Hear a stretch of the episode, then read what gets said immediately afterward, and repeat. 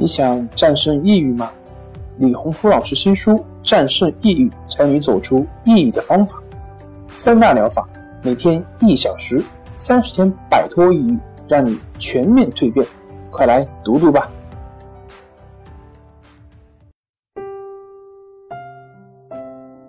心情不好，我们聊聊吧。关系五分钟等于放松一整天。大家好，我是心理咨询师杨辉。欢迎关注我们的微信公众账号“重塑心灵心理康复中心”，也可以添加微信 “su 零一一二三四五六七八九”，了解抑郁的解决办法。今天要分享的作品是《二十八个抑郁症患者真实心声》，这一切都不是你的错，只因你在生病。以下是二十八位抑郁症患者真实感受。第一点，我每天都很努力起床，有时候要花上好几个小时，然后连想到要洗澡都很累。如果我想要洗澡，就会开始睡午觉。人们不懂，焦虑和抑郁症很累人，很像你要跟一个职业拳击手打架一样。第二点，通常你会答应一些朋友的邀约，但最后一刻就会找一个借口取消。其实你只是临阵逃脱了。你会不由自主地觉得你的朋友其实不想见你，他们觉得约你只是义务。第三点，我不喜欢打电话，比起打电话，我更喜欢打字。因为比较没有压力，我也有反社会人格，不是因为我不喜欢身边的人，而是我很确定每个人都无法忍受我。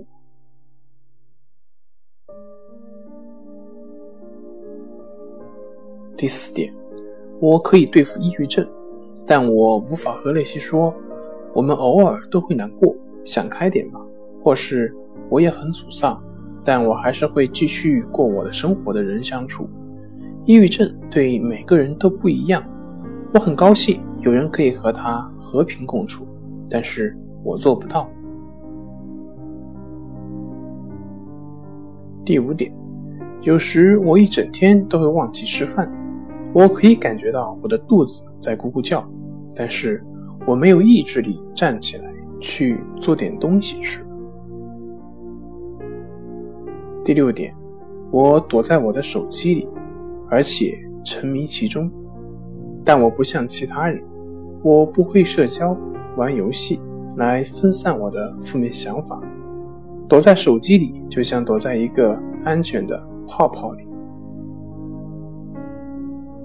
第七点，在社交场合里，有些人不会意识到我退缩或者话很少是因为抑郁症，相反。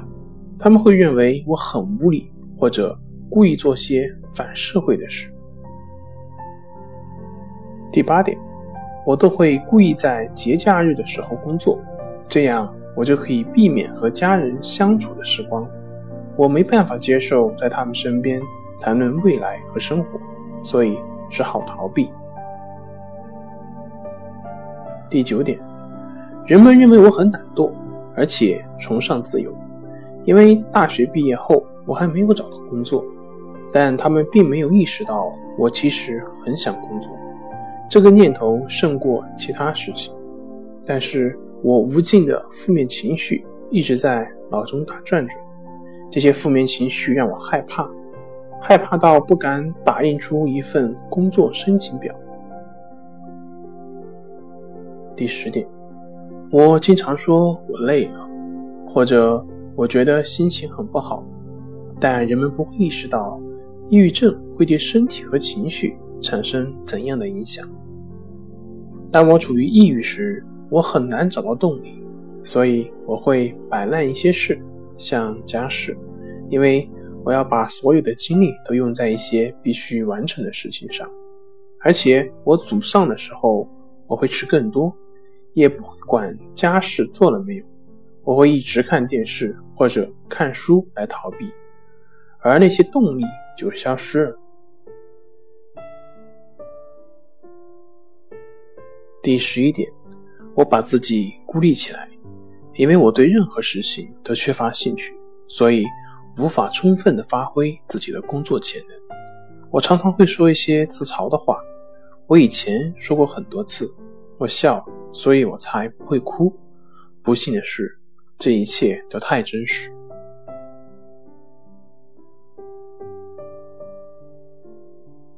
第十二点，我当下通常会没有意识到我对我所爱的人生气、恶毒或者很无理，我后来才会意识到自己的行为和言论。我对于自己会对一些不值得人生气而感到难过。第十三点，我坐了一整天，我起来只是为了上厕所，我的椅子也是我的床。我的确有一张床。但是我喜欢坐在我的椅子上，我睡不好，吃的很少，电视机开着，我可能会看，或者也可能不会看，我只是坐着。